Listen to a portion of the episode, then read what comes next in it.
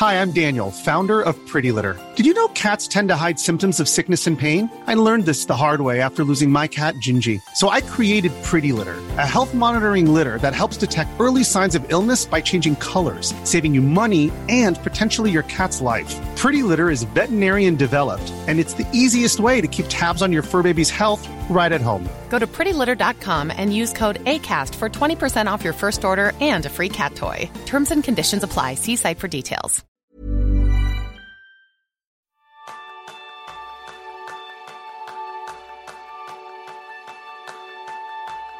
Bienvenidos a un nuevo episodio de Kenso, el podcast en el que descubrirás cómo ser efectivo para vivir más feliz.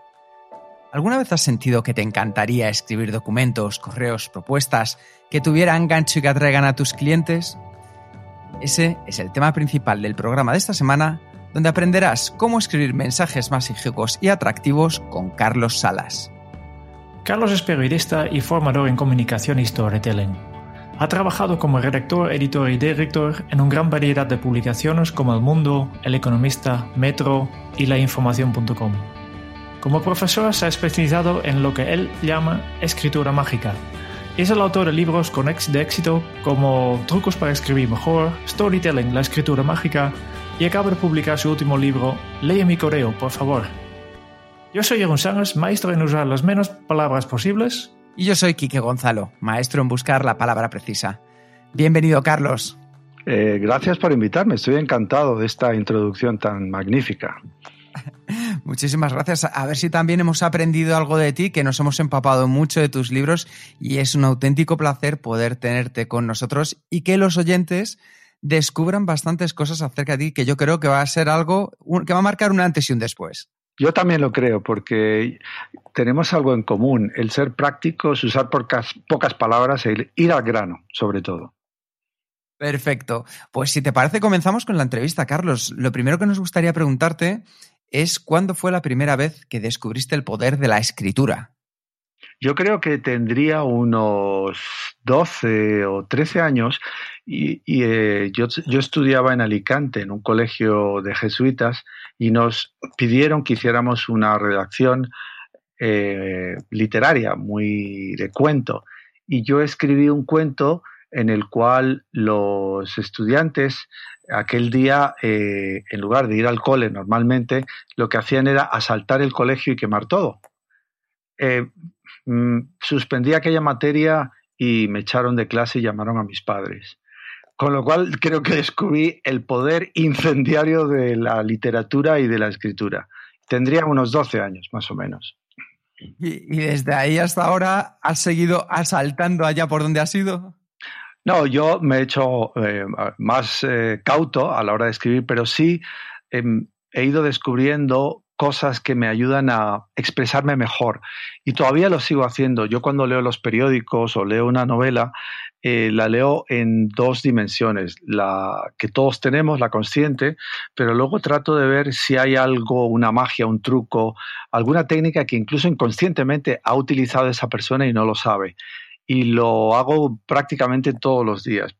Por eso eh, creo que esto es un aprendizaje permanente que nunca va a acabar. Muy bueno. Y una pregunta que nos gusta hacer mucho a las personas que pasáis por, por esta entrevista. ¿Tú qué crees en tu caso? ¿Que un escritor nace o se hace? Yo creo que esto es una frase que se ha dicho mucho, que un escritor tiene 10% de inspiración y 90% de transpiración. Hay gente que es verdad que tiene un talento especial, pero si no cultivas, si no trabajas, si no pules ese talento, te va a sobrepasar a aquella persona que a lo mejor no tiene tanto talento como tú, pero ha sido mucho más perseverante a la hora de encontrar su estilo. Y es verdad, yo creo que es una cuestión de, de perseverar y de trabajar mucho la escritura. Entiendo que tú a día de hoy todavía sigues entrenando tu escritura, mejorando y perseverando en ella. ¿Qué es lo último que has descubierto? Lo último que he descubierto es algo que he sugerido antes, que es mm, cómo la, mente lee las cosas. Yo creo que las vemos en dos dimensiones. Una es la parte consciente y otra la inconsciente.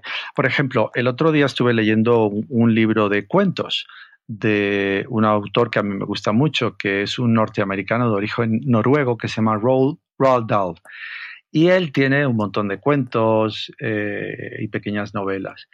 Y yo, a medida que leía los cuentos, trataba de anotar en el margen qué es lo que mi mente estaba produciendo al mismo tiempo que leía qué es lo que me estaba pasando interiormente.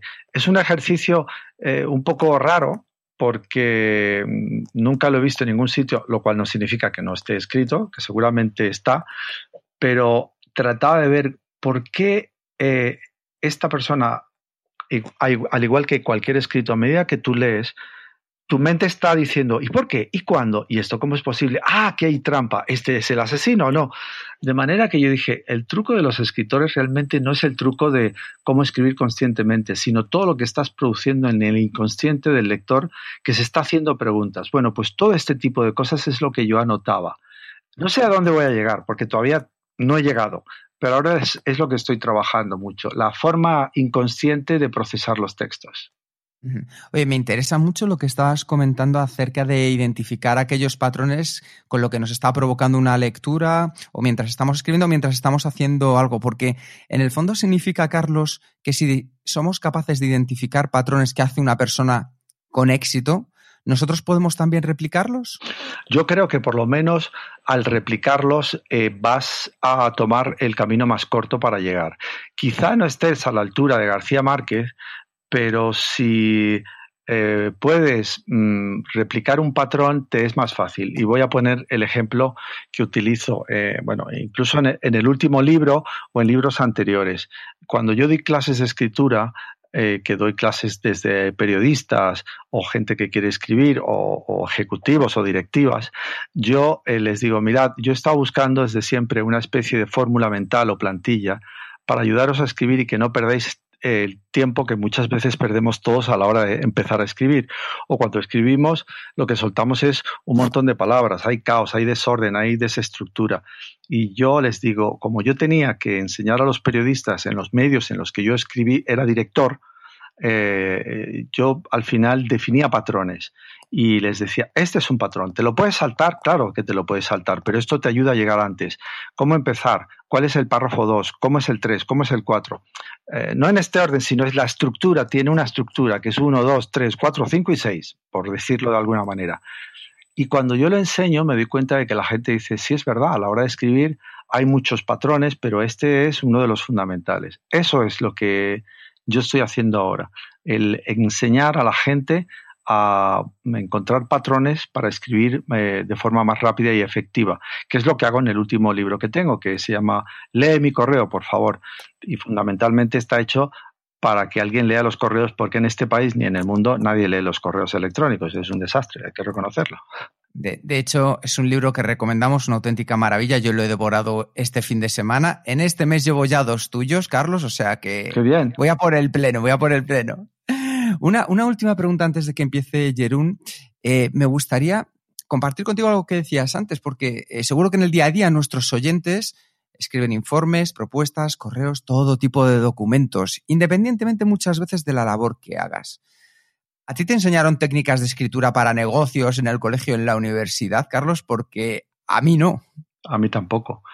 A mí tampoco. Y tampoco me enseñaron a ser jefe. Yo me acuerdo que el día que me nombraron jefe por primera vez, cosa que yo no deseaba ni había pretendido nunca, y me dijeron, ahora vas a ser jefe. Y yo, ay, qué bien suena eso. y entonces fue un calvario realmente. Eh, aprendí dándome tortas y al final yo decía, ¿qué? ¿Cómo me, me hubiera gustado que alguien me hubiera dicho cómo ser jefe? Pues lo mismo con lo que me acabas de preguntar. ¿Cómo me habría gustado que alguien me enseñara patrones de escritura? Eh, pues eh, para hacer negocios, para hacer un informe, un report, para escribir buenos correos electrónicos. Me, habría encantado. Eh, y lo hay, pero yo, por ejemplo, tuve que tomar dos años de clase de escritura creativa de cuento corto para encontrar un patrón para ayudar a la gente a escribir reportajes, que es lo más parecido a un cuento corto. Entonces, seguramente lo hay, pero hay que buscarlo. Eh, pero no, en el colegio no te lo enseñan y en la universidad no te lo enseñan. Y voy a hacer una confesión. Yo doy clases en una universidad, en varias, de periodismo. Y yo les doy clases eh, intensivas. Son de 3, 6, 9 o 12 horas. Eh, hay veces que un poquito más. Y cuando terminan estos cursos intensivos de escritura, de storytelling, me dicen, profesor, he aprendido más en estos días que en cuatro años de facultad.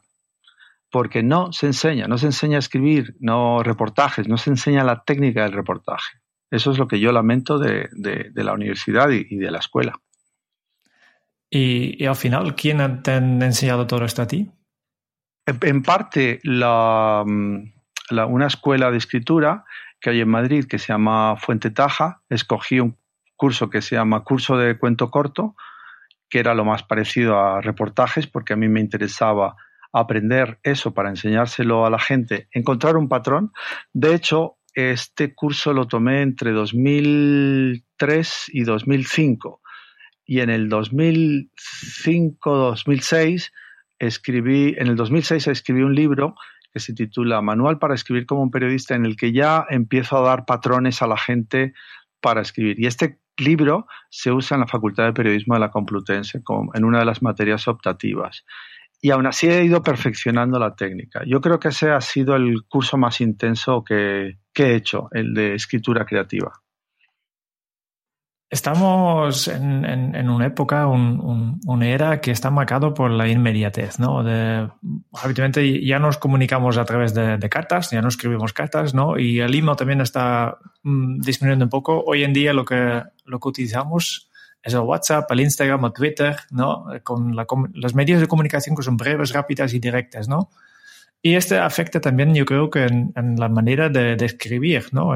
El, ejemplo típico es que, incluso las palabras más pequeñas como que ya no escribimos completo, ponemos simplemente la letra K, ¿no? Em, sin embargo, hace poco leía que, la buena gramática es sexy. ¿Por qué piensas tú que es necesario escribir bien? Yo creo que te ayuda a aclarar las ideas.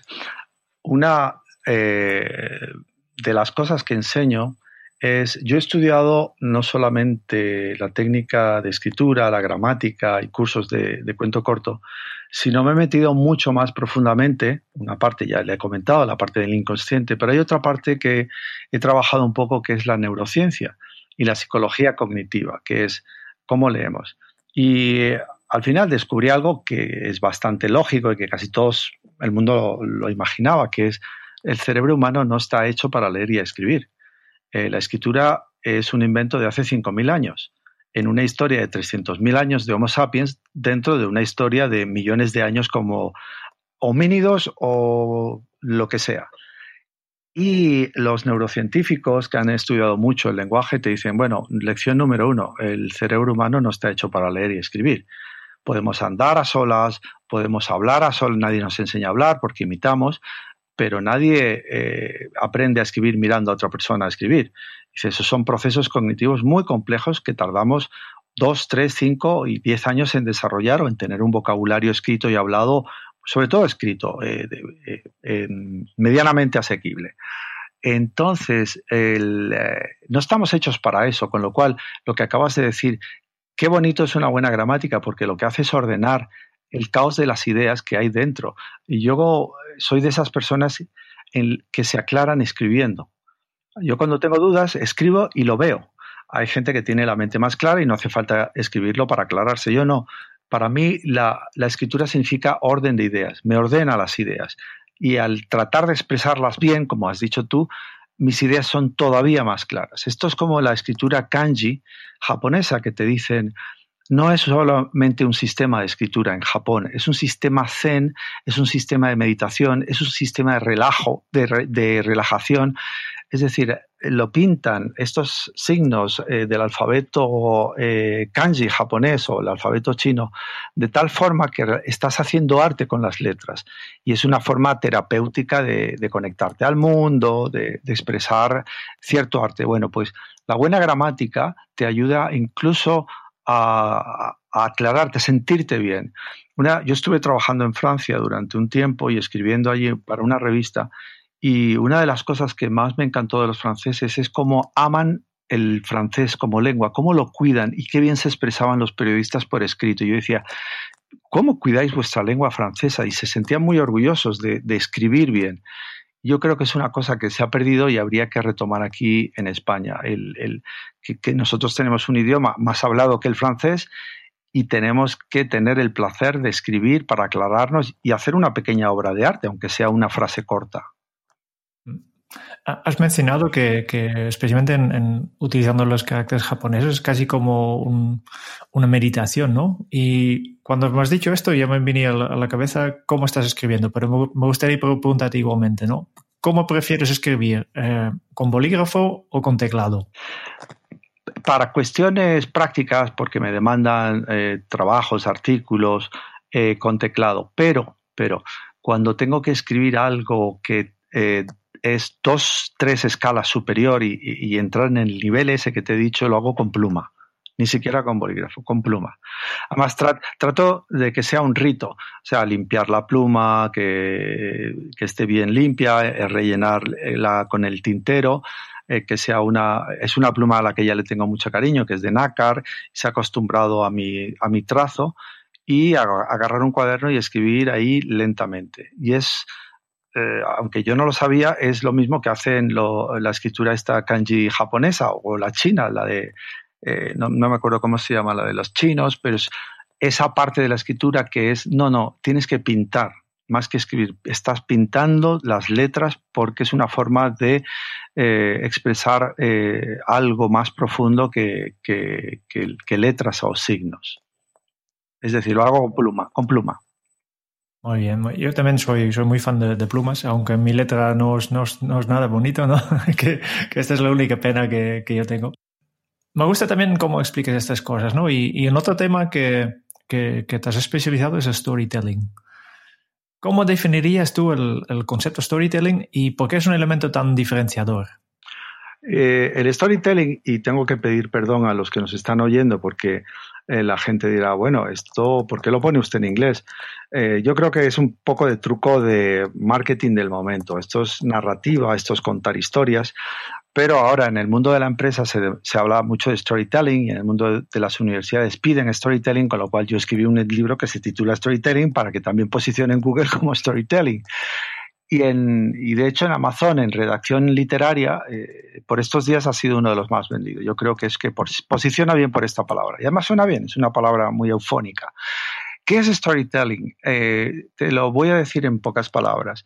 Si yo te dijera ahora eh, algo así como el sistema integrado de gestión universitaria es un sistema que permite la conexión de las carreras a través de un proceso informático que eh, ofrece al alumno muchas posibilidades a la hora de gestionar su clasificación del tiempo. Pues no has entendido nada. No. No, pero si yo te dijera Imagínate que un estudiante está matriculado en dos carreras. Imagínate además que los exámenes de esas dos carreras coinciden en fecha y hora. El estudiante no va a poder ir a, las dos a la vez, tendrá que ir a una y perderse la otra. Bueno, pues gracias al sistema integrado de gestión hemos logrado que ese estudiante pueda ir eh, de un sitio a otro porque se le van moviendo los horarios para que él pueda terminar sus carreras y sus exámenes a tiempo y que no coincidan en fecha y hora. Ese es el sistema integrado de gestión.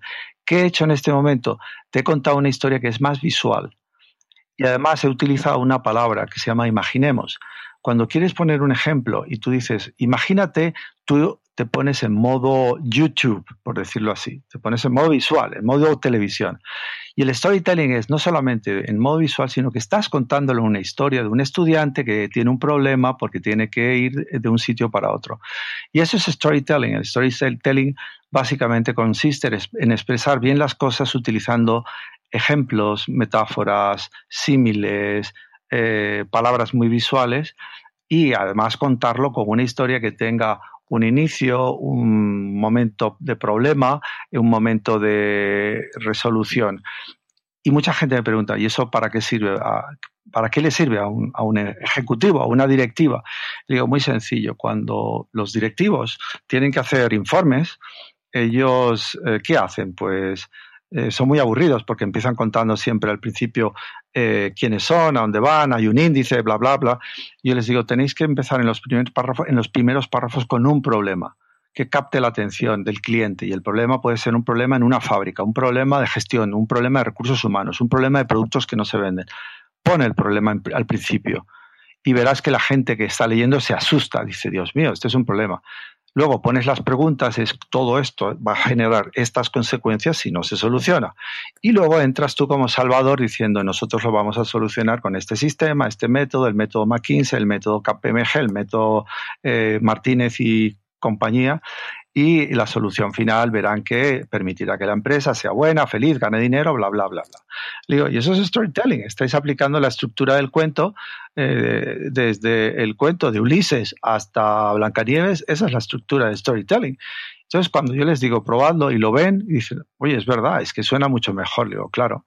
Y si lo hacéis en un PowerPoint, ya no te digo, porque los PowerPoint al principio son tan aburridos le digo, no, no, tenéis que aplicar la, estructura de un cuento a un PowerPoint. Si lo hacéis, vais a captar la atención de la gente, porque la gente está viendo un proyector en una pantalla que se está proyectando algo e inconscientemente piensan que eso es cine o televisión. Pero si en lugar de cine o televisión le das un Word, un documento aburrido que él tiene que leer, dice, no, hombre, ah, pierden la atención y se ponen a ver su móvil, a ver si les ha llegado algo nuevo. Por eso el storytelling es algo que se puede aplicar prácticamente a, no lo voy a decir a todo, no, no quiero ser tan demagogo, pero a mucho se puede. Me ha gustado mucho el ejemplo que has, dado porque primero ha dejado muy claro qué es storytelling, pero también porque en el, ejemplo malo, ¿no? La primera versión de la explicación eh, veo el estilo de, escritura, de, explicar las cosas que yo veo en, muchísimos documentos, ¿no? En contactos que me envían, eh, propuestas, etcétera, ¿no? Básicamente yo creo que es el estilo que se utiliza por defecto en, la mayoría de las empresas, ¿no? Claro, claro, claro, es así. Pero además, yo no digo que, que lo utilicen, yo digo, dejad ese párrafo perfecto, pero tenéis que poner antes uno que sea más visual, porque así se va a entender el párrafo complejo la gente lo va a entender mejor, pero tenéis que ser visuales al principio. Y la gente cuando hace eso que acabo de hacer yo, eh, yo se lo leo y, lo leemos entre todos y dicen, es que se entiende mejor. Y digo, claro, podéis dejar el párrafo abstracto, pero tenéis que poner, añadir un párrafo visual de storytelling al principio. Esa es la clave. Y por tanto, mm, si te pregunto por el primer paso que, puede dar para, poner en práctica el storytelling, este sería esto, ¿no? Sí, el, mm, primero la estructura, que es eh, empieza con un contexto, la situación. Eh, eh, yo les hago el siguiente ejercicio muchas veces. Mira, vamos a poner un contexto y el contexto es eh, los móviles, los teléfonos móviles son uno de los grandes inventos de, los últimos tiempos, porque nos han facilitado la vida, nos dan mucha información y nos ayudan. Párrafo 1. Párrafo 2. Presenta el problema. Y el problema se presenta generalmente con un tipo de palabras, generalmente, ¿eh? que es pero o sin embargo. Eh, aquí sería, pero los teléfonos móviles también están creando mucha adicción entre la gente joven y les están eh, convirtiendo en seres poco sociales, porque están todo el día en su casa con sus móviles tecleando en lugar de relacionarse. Tercer párrafo, cronología que es ¿desde cuándo viene este problema? Pues probablemente desde que Steve Jobs inventó el iPhone 1, que tiene un montón de aplicaciones, y las aplicaciones que te hacen tan bonita la vida, también nos están haciendo personas dependientes del teléfono móvil. Eh, y explicas cómo ha ido la evolución, que cada vez son mejores los móviles, haces una cronología hasta hoy, cada vez más potentes, más aplicaciones, más potentes y tal. En el cuarto párrafo tienes que poner algo así como si esto eh, no se arregla, va a pasar esto, eh, que es el párrafo, digamos, de, consecuencias finales, y, esa es más o menos la estructura básica. Y cuando terminan de hacer eso que acabo de decir yo, que es primer párrafo que es de contexto, segundo el problema, tercero cronología, cuarto, perdón, cuarto el de si no lo arreglamos va a haber un problema serio, que es cómo terminaría la historia, les digo, vale, ya lo habéis escrito. Ahora escribir un último párrafo que, es, cuéntame una historia de un joven que está sufriendo eh, problemas sociales porque tiene una adicción eh, al móvil exagerada y su capacidad de atención está eh, abducida por el móvil. Y dice, y le digo, pero cuéntamelo con una persona de carne y hueso de 14 años, que se llame María o José. Y ponen, María José tiene, es un chaval que usa mucho el teléfono móvil Sin embargo, cada día se está convirtiendo en un ser más preocupante para sus padres porque se han dado cuenta de que está dejando de ser un ser social y está todo el día en la mesa, en el desayuno y en, la comida con el, móvil. Y, escriben esta historia, es una historieta, un cuento. Y dicen, vale, dicen, ay, muy bien. Digo, ahora leed la historia al revés. dicen, ¿cómo? Sí, sí, leed la historia al revés último párrafo y de ahí saltáis al primero, segundo, tercero, cuarto y quinto. Y cuando lo hacen, eh, María es una chica que es adicta a los móviles desde los 14 años, está todo el día con el móvil, eh, no atiende en la comida, en la cena está abducida y prácticamente su atención está tan ocupada que los padres están seriamente eh, consternados. Los teléfonos móviles son un gran invento de la humanidad. sin embargo, la, la excesiva adicción de los jóvenes está causando un problema social. Esto empezó con Steve Jobs, que, nos que hizo ese gran invento, que es el iPhone y sus aplicaciones, y eh, al final los teléfonos móviles son cada vez mejores y con más aplicaciones. Si no solucionamos este problema, vamos a tener muchos jóvenes con problemas de sociabilidad.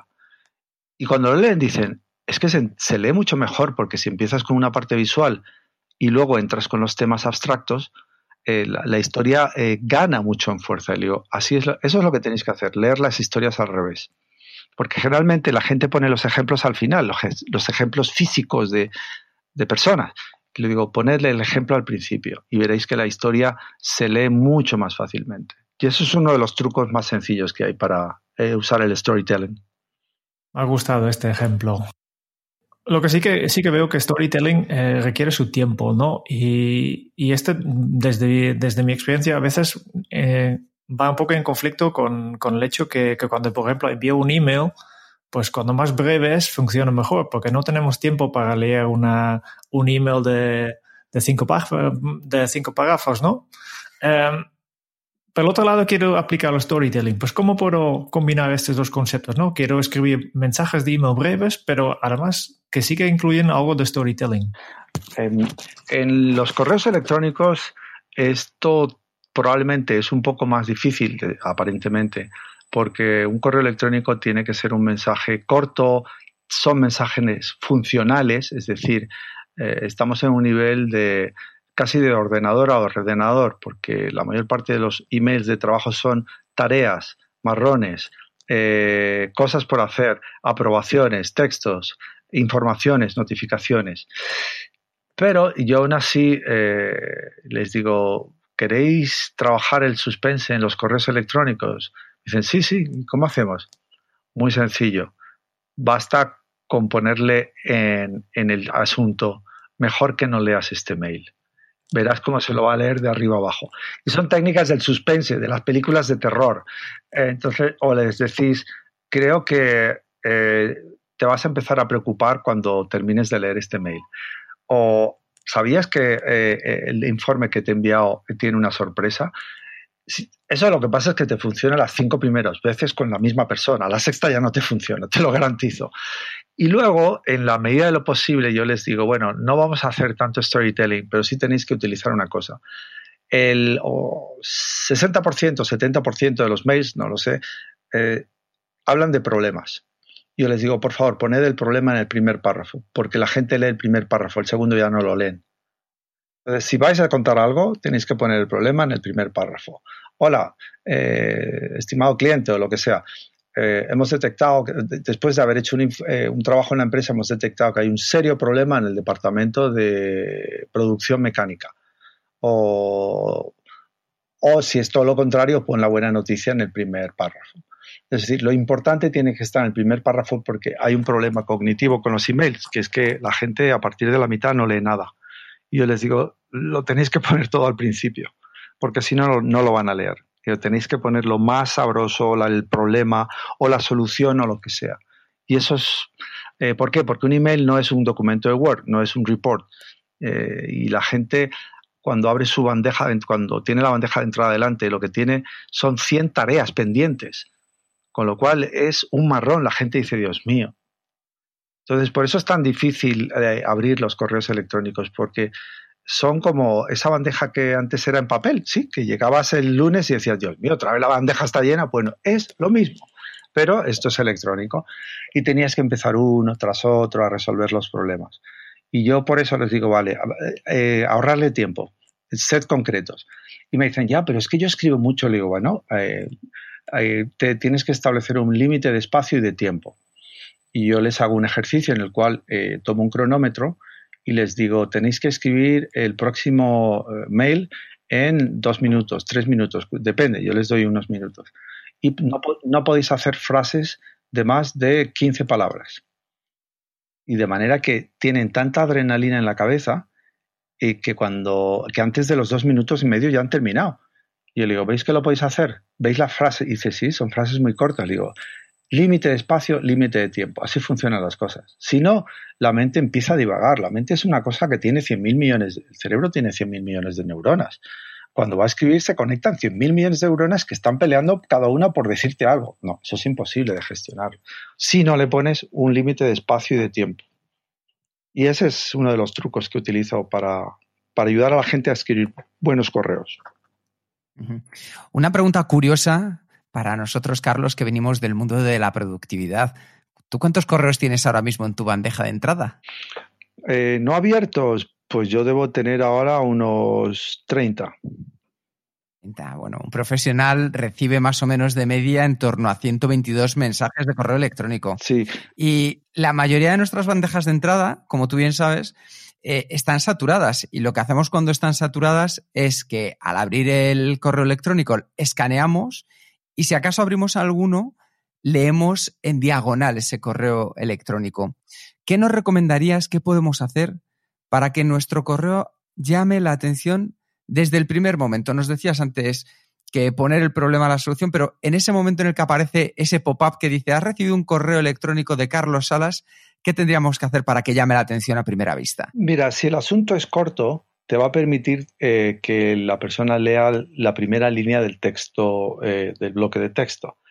Eh, que aparezca el nombre de pila de la persona que te está leyendo. ¿Por qué? Porque el cerebro humano, está comprobado científicamente, se detiene unas milésimas de segundo más en aquellas líneas donde aparece su nombre.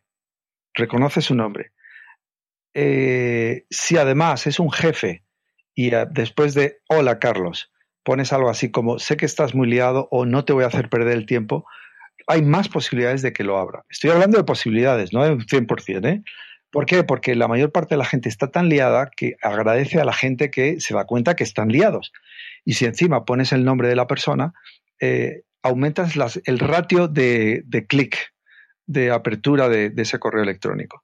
Y luego, si tenéis en el correo electrónico que poner algo que esté referido a determinadas cosas como hora, fecha, lugar, eso lo tenéis que destacar en viñetas, como si fueran bullet points separarlo con sangría y poner en negrita hora, fecha, lugar.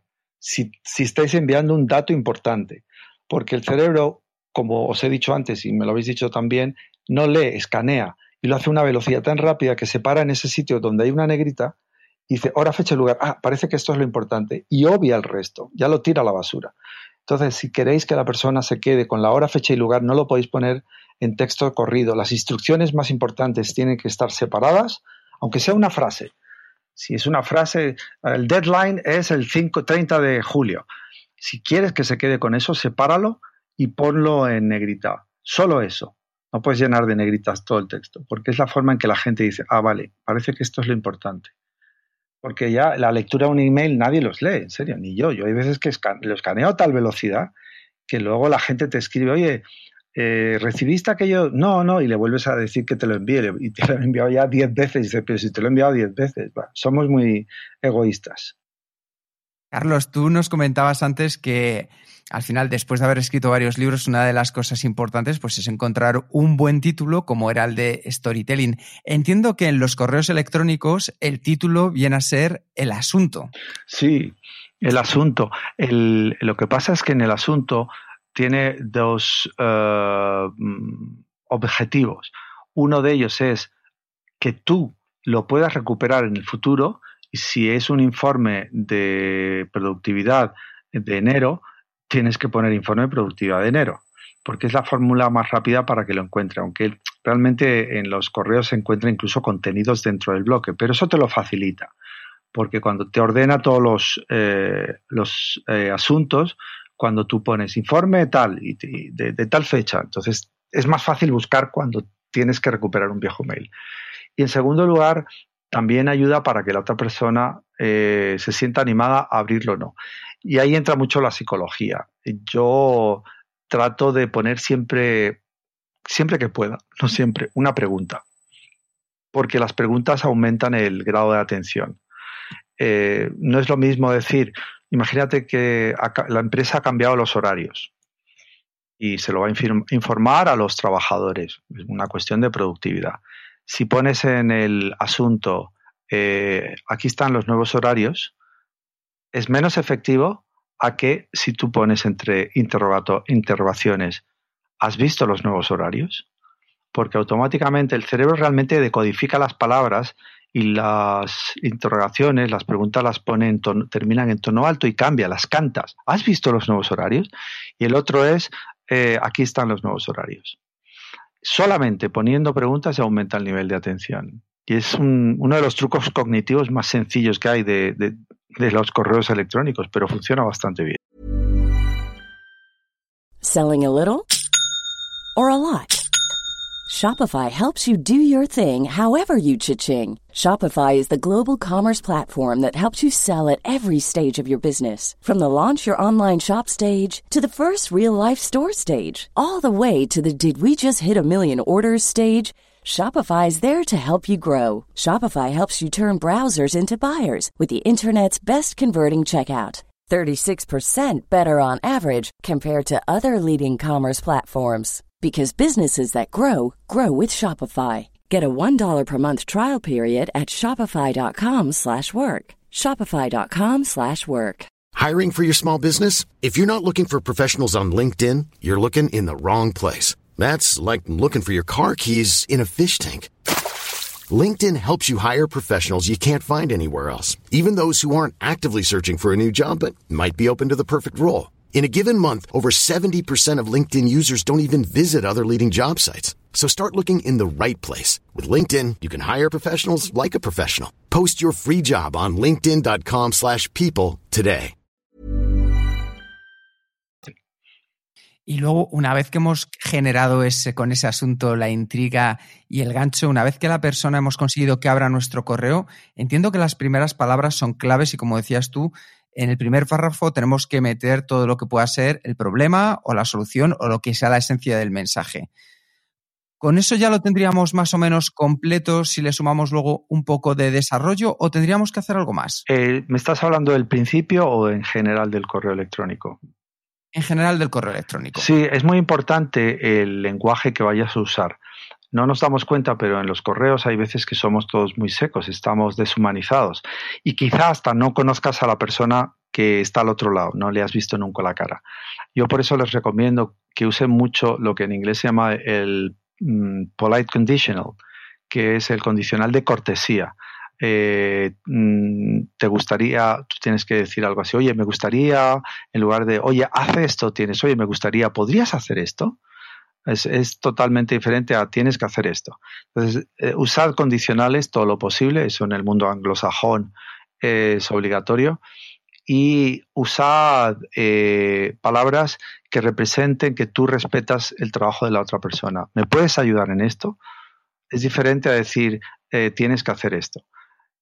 La palabra ayudar, échame una mano, todo eso al final lo que hace es que pones en valor a la otra persona que todo el mundo está trabajando día y noche y al final a nadie le agradecen su, su trabajo. Ese es el gran problema. Yo cuando hablo con, doy estas clases en consultoras, le digo a que nadie os agradece vuestro trabajo. Y dicen, no.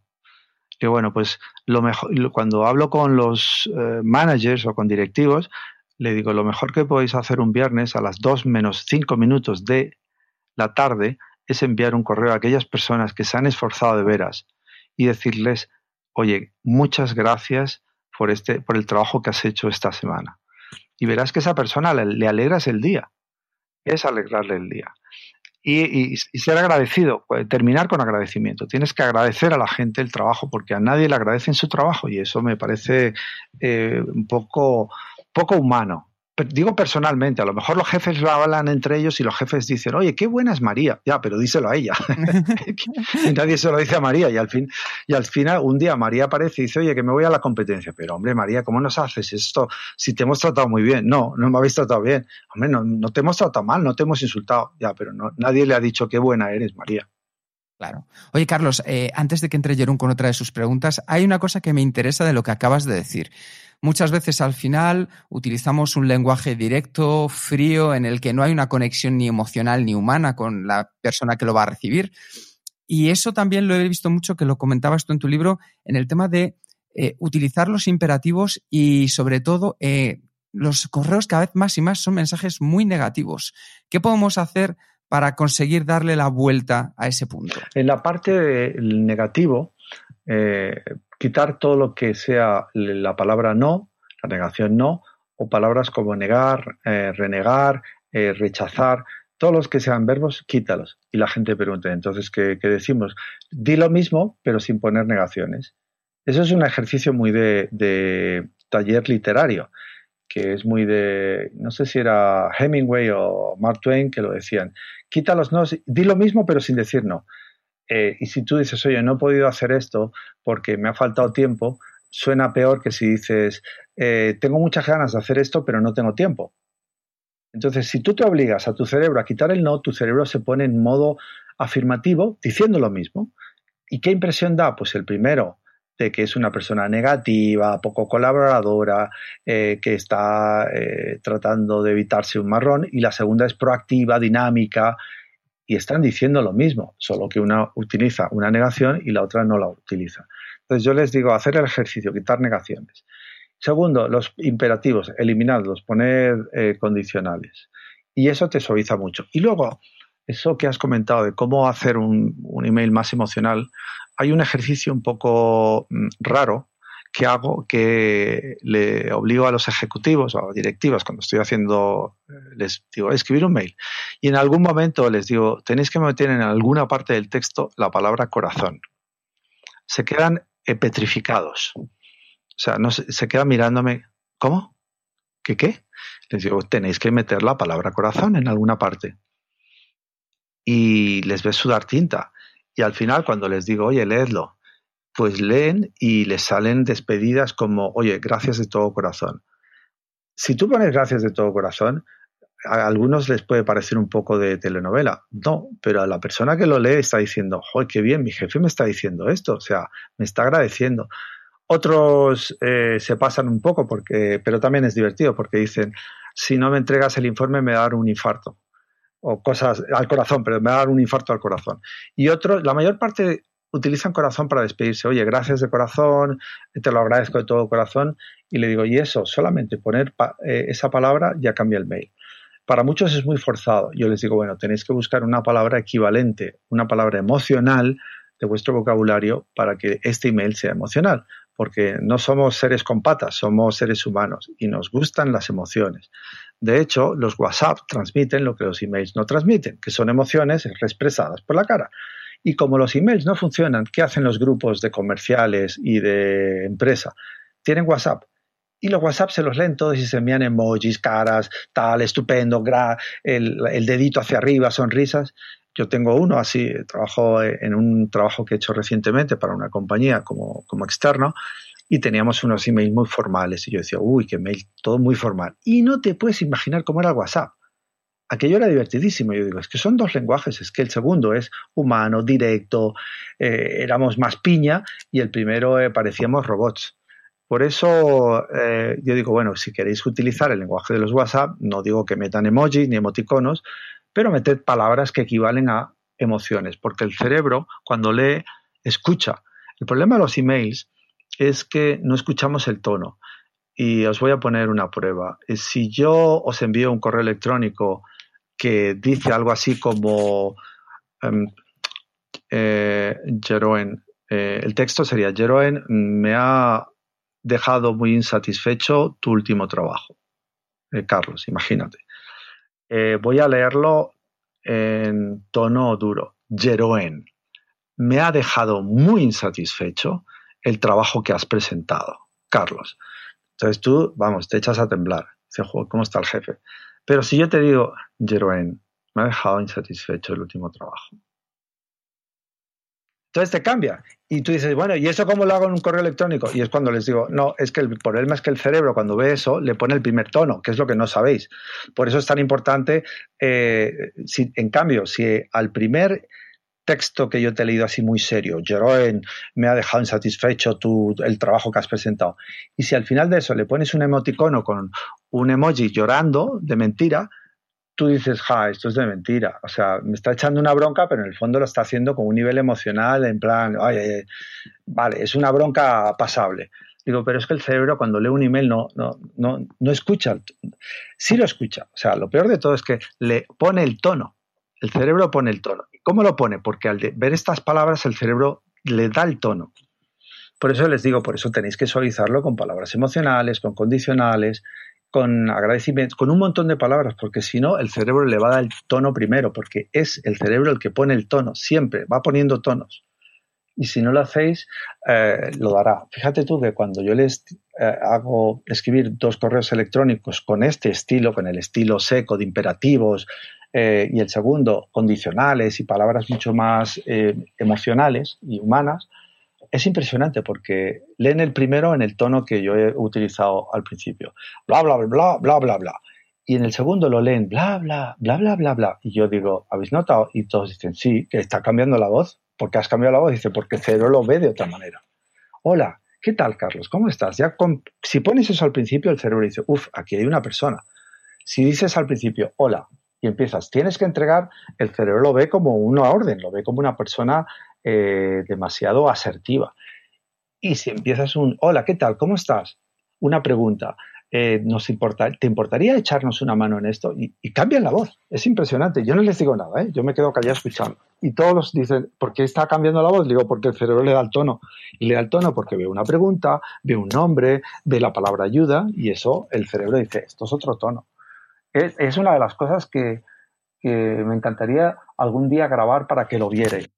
¿Sabes? Me encantaría grabarlo. Como estáis grabando esto ahora, me encantaría grabarlo porque yo no digo nada. Y ellos lo hacen automáticamente. Y yo les digo, ¿veis cómo el cerebro pone el tono sin que vosotros lo, os deis cuenta? No, no, con el ejemplo ya ha sido suficientemente potente, te lo aseguro, Carlos. Oye, nos vamos a tener que dedicar a la radio y a hacer programas de estos. De... yo creo que va a ayudar bastante. ¿Eh? Yo creo que este, este, tema también da para mucho más, pero eh, por momento, continuamos. Eh, escribamos emails para, para conseguir algo, eh, para, no, siempre tener un, un, objetivo. Y me preguntaría, mi pregunta es que, ¿qué, ¿qué, piensas tú que tiene que contener un, email para cerrar y, y, conseguir este objetivo? ¿Qué técnicas podemos aplicar para motivar al, al destinatario para tomar una acción específica? Pues mira, en el mundo del, marketing, eh, yo, yo, aunque no soy un especialista en marketing, sí me he fijado mucho en los mails eh, de marketing que hay, porque yo pienso, vamos a ver, ¿quiénes se tienen que ganar la vida por un clic? Eh, yo no, porque a lo mejor yo mis mails son formales, son ya de grupos de trabajo, y aunque no los lean, pero bueno, es otro ambiente, son grupos de trabajo sobre un tema. Pero alguien que venga del mundo del marketing sabe que de cada 10.000 mails que envíen, tiene que pasar su ratio de clic del 0,1 a 0,2 y eso supone un mundo. Bueno, entonces ellos utilizan unas plantillas que son muy conocidas, una de ellas es MailChimp. Y, y dices, ¿qué tienen estas plantillas? ¿Por qué las usa la gente? Primero porque te ponen un fondo de un color pastel o el que tú escojas, pero generalmente es un color pastel muy... No, no es ese fondo blanco de los mails. Segundo, el cuerpo de letras dos puntos más grande no es el cuerpo de letra tradicional en Outlook, en Gmail, que es muy pequeñito y hay veces que es extraordinariamente pequeño. Eh, tercero, son párrafos de, cuatro, de tres líneas y media como mucho. Y no, no, estoy diciendo de cuatro líneas, son dos líneas y media o tres líneas y media. ¿Por qué? Porque esa línea que dejan abierta le da mucha más aire, le da respiración al correo electrónico, no ves un bloque. Y eh, yo creo que si yo eh, dijera visualizad, visualizad un párrafo de dos líneas y media o tres líneas y media, uno tras de otro, ves que hay mucho espacio en blanco. Oye, esto respira. Eh, cuarto, no ponen más de cuatro o cinco párrafos. y además las frases son muy cortas, de unas 10 a 15 palabras como mucho. Y esa es la técnica que ellos tienen. Ah, y si pueden, lo comienzan con hola Jeroen, hola Kike. Es decir, si han tenido acceso a tu base de datos como todos quieren, porque para ellos eso es fundamental y han logrado llegar a tu correo electrónico, tratan de llegarte por el nombre. Eh, y saben que vas a prestarles más atención así. Y además te ponen una foto bonita eh, y al final está el, botón CTA, click to, eh, click to action, que es si, si pinchas aquí, eh, te lleva directamente a la web del partido, del coche, de Amazon o de lo que sea. Entonces, para mí, esa, yo lo he estudiado mucho y, he tomado muchas cosas de ellos. Por ejemplo, mis correos electrónicos tienen un cuerpo de letra. Yo uso Gmail y Gmail tiene cuatro cuerpos de letra. Yo uso un punto superior al normal. La gente pensará que, soy un engreído o algo así. Le digo, no, es para que la gente lo lea mejor. Y en los móviles se lee mejor, en la oscuridad se ve mejor y para la gente que tenga problemas de vista pues se ve mejor. Con lo cual uh, utilizo esas técnicas y hacer medios mails cortos, sencillos, con pocas palabras y pocas frases. Muy bien, muy interesante. Vale, eh, como he dicho antes, que es un tema que da por mucho más, pero también tenemos que cuidar un poco el tiempo. ¿eh? y por lo tanto, antes de pasar al cuestionario de, de Kenzo, te quería preguntar si tienes alguna pregunta final, siguiente paso, sugerencia o mensaje para los oyentes de este podcast. Eh, sí, para mí que piensen mucho en no escribir solo correos electrónicos, sino en transmitir que detrás de ese correo electrónico hay una persona, que son ellos, y que traten de utilizar, de ser siempre muy educados y, dar las gracias. Para mí una de las cosas más importantes es dar las gracias. Y les voy a dar un pequeño truco eh, cognitivo. Em, si en una despedida ellos ponen gracias a secas, terminas el texto de tu mail y pones al final eh, gracias, eh, verán la, la, y que se lo den a leer a alguien. Oye, lee esta palabra. La gente dirá, pues ahí dice gracias. Y otro, sí, gracias, gracias. Y yo les digo, ahora añadid una interjección delante y otra detrás. Y dáselo a la persona a leer. Y la gente dice, gracias, gracias, gracias. ¿sabéis la diferencia? Es que la diferencia entre gracias y gracias es que en el segundo hay una persona que te lo está agradeciendo de corazón.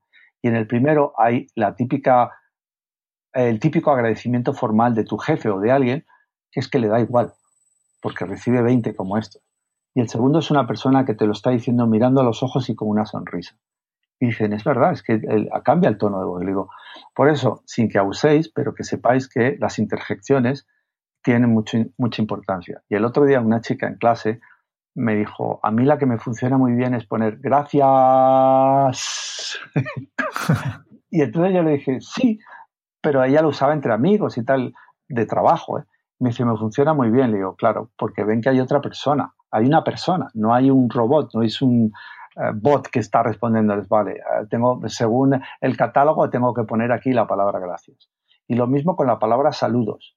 Digo, pon la palabra, saludos con y sin interjección y verás qué diferencia. Dicen, es verdad. Y cuando se lo pido a la gente que lo lea, dicen, es que lo decimos diferente. Digo, claro, porque el cerebro da tono a las cosas. Y en el primero no hay emoción y en el segundo hay una emoción, un corazón, en el fondo, un ser humano.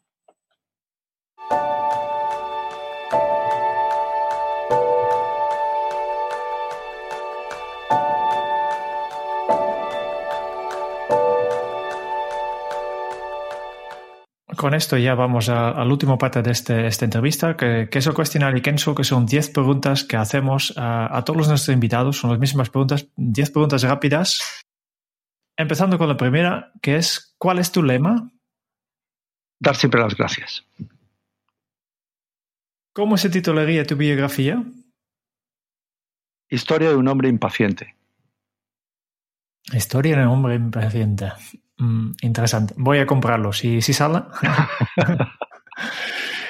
Em, además de tus propios libros, ¿cuál es el libro que más has regalado? Yo creo que el libro que más he regalado, eh, últimamente ha sido un libro de geoestrategia de Pedro Baños, que se le ha regalado a dos o tres personas, el último.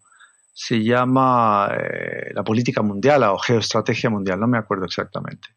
Lo buscaremos y ponemos un enlace y a las notas del programa para los oyentes que, que están interesados en esta geoestrategia. ¿A quién te gustaría o te hubiera gustado conocer? A Steve Jobs. ¿Cuál es tu posesión más preciada? Bueno, aquí la gente dirá mi familia, que es verdad, pero después de eso eh, diría mis libros. ¿Qué canción pones a todo volumen para subir el ánimo? Ay, mira, para correr utiliza, eh, utilizo una que es eh, de es como una música muy cómo decirte a ver lo tengo aquí AO Music AO Music es un grupo que es un coro, y para correr eh, me pongo la música de esta gente, una que se llama Gaia Lomane. Es como un coro africano de tambores. AO Music, vale. exacto, AO Music. AO Music, vale. También lo buscaremos y, y le vamos a poner como banda sonora de esta entrevista. ¿no? Eh, ¿Cuál ha sido la pregunta más interesante que han hecho en, en otras entrevistas? Yo creo que la eh, más interesante que me han hecho en otras entrevistas eh, era ¿por qué escribía? ¿Por qué escribo yo? Y la respuesta generalmente ha sido, que en parte también la he hecho aquí, que, es una forma de ordenar mi, mi cabeza. Hablando de la cabeza, ¿qué se te viene a la cabeza cuando pienses en la felicidad? Ay, ese momento en el que ya no tienes ninguna tarea pendiente, te sientas en un sillón, en el sillón de lectura y abres una novela. Para mí ese es el, momento más bonito. ¿Qué película volverías a ver cada año? Yo cada año volvería a ver el, el hombre que quiso reinar. Es una de John Huston. Muy bien. Y ya la última pregunta. Si tuvieras que dejar un mensaje en una cápsula para tu yo del futuro, ¿qué le dirías? Sé paciente. Muy bien. Eh, solo nos queda una cosa, porque yo creo que, que, de todas las entrevistas que hemos hecho, esta es tal vez la entrevista en que, había más información accionable, que hemos podido aprender un montón de ti, eh, Carlos. Y, como servicio a nuestros oyentes, lo que hacemos siempre es un breve resumen de todo lo que hemos podido aprender. Y de este se encarga el Kike. Oye, gracias. Yo he estado encantado por las preguntas y por la calidez humana que tenéis. Gracias a ti, Carlos. Pues vamos a por ello. Carlos Salas o la historia de cómo un alumno de 12 años se convirtió en un profesor referente de la escritura. Un niño de 12 años que descubrió el poder de la escritura cuando desde una redacción literaria basada en estudiantes que asaltaban el colegio le llevó a una expulsión creativa de su vida. Carlos nos ha enseñado que la buena escritura nos ayuda a aclarar las ideas. Ordenan el caos de las ideas que llevamos dentro. La escritura nos ordena las ideas y al expresarlas bien, aún son más claras. Nos hacen sentir bien porque crean una pequeña obra de arte. Carlos es un escritor práctico con el teclado y emocional cuando comienza su ritual con su pluma nacarada dibuja letras que expresan su lado más profundo al que llega con su 10% de inspiración y 90% de transpiración. Carlos ha compartido sus ideas tras perseverar y descubrir que para expresarse mejor hay que leer en dos, en dos dimensiones. Ver cómo la mente ve las cosas por el lado consciente y en especial en la parte más inconsciente nos ha mostrado la potencia del storytelling, una técnica visual que nos ayuda a entender y a que nos hagamos entender de manera más práctica. Para ello, utilizar la estructura del cuento. Primero la parte visual, donde presentamos al personaje, y después la parte abstracta, que comienza con un párrafo de contexto. Un segundo párrafo en el que introducimos un problema utilizando un pero o un sin embargo. Un tercero que es la cronología donde desarrollamos la historia y un cuarto con las consecuencias finales. Todo ello salzonado con preguntas y siempre apareciendo al final nosotros como salvadores con nuestra solución. El storytelling es una gran herramienta que además podemos utilizar con el correo electrónico. Para comenzar a escribir correos más efectivos, es clave que pienses que sepan que detrás de cada correo hay un ser humano. Y como bien decía Carlos, pon un límite de espacio y un límite de tiempo. Ha compartido con nosotros cinco puntos que pueden resultarnos clave y que podemos poner en práctica. El primero, que los asuntos tengan intriga y gancho. Es la puerta que determinará que se abran o no los correos electrónicos. Para escribirlo, resulta clave que incluyamos el nombre de la persona a la que va dirigido para que sea más humano y captemos su atención, con una frase breve que demuestre que nos preocupamos por el otro, como por ejemplo, hola Carlos, solo te voy a tomar dos minutos. Y si hay que ir al gano, utiliza viñetas y listas para los contenidos más importantes, como pueda ser la hora, el lugar o la fecha, porque es clave para que puedan ser vistos a buena pluma sin necesidad de tener que estar buscándolo a lo largo del texto. La segunda idea es ser emocional, preocuparse por la otra persona, preguntándole por su estado de ánimo, salud o por su situación laboral. ¿Cómo estás? ¿Qué tal? Al final nos sirve para agitar emociones y llegar al destinatario. La tercera es evitar las negaciones y la palabra no.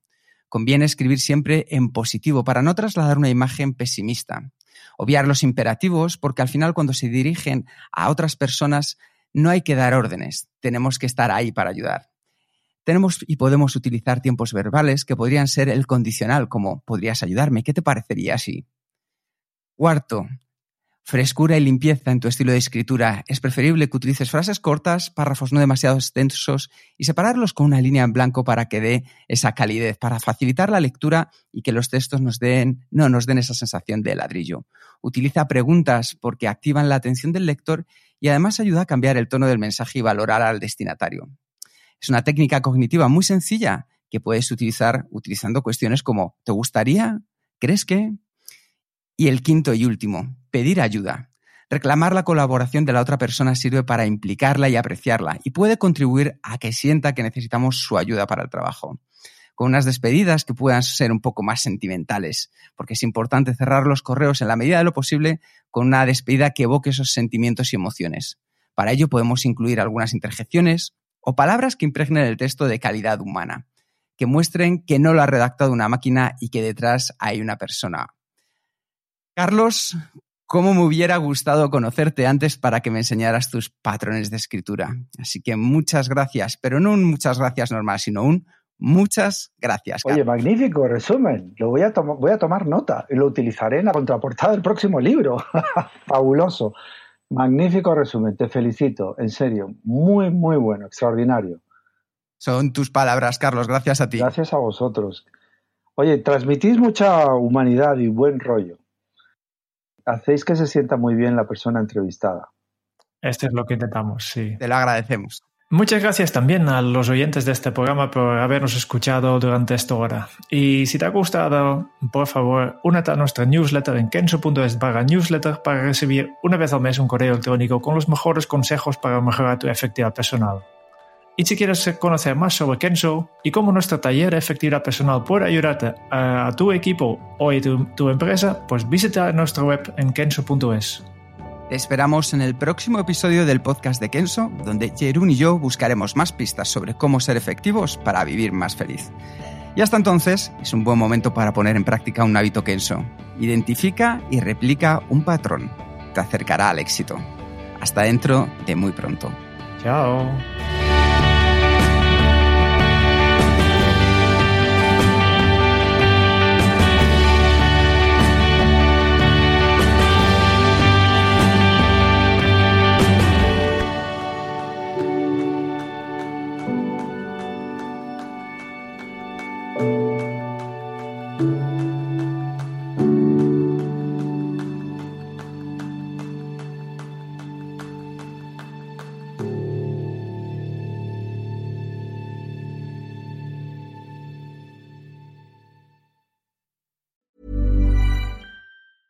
Planning for your next trip?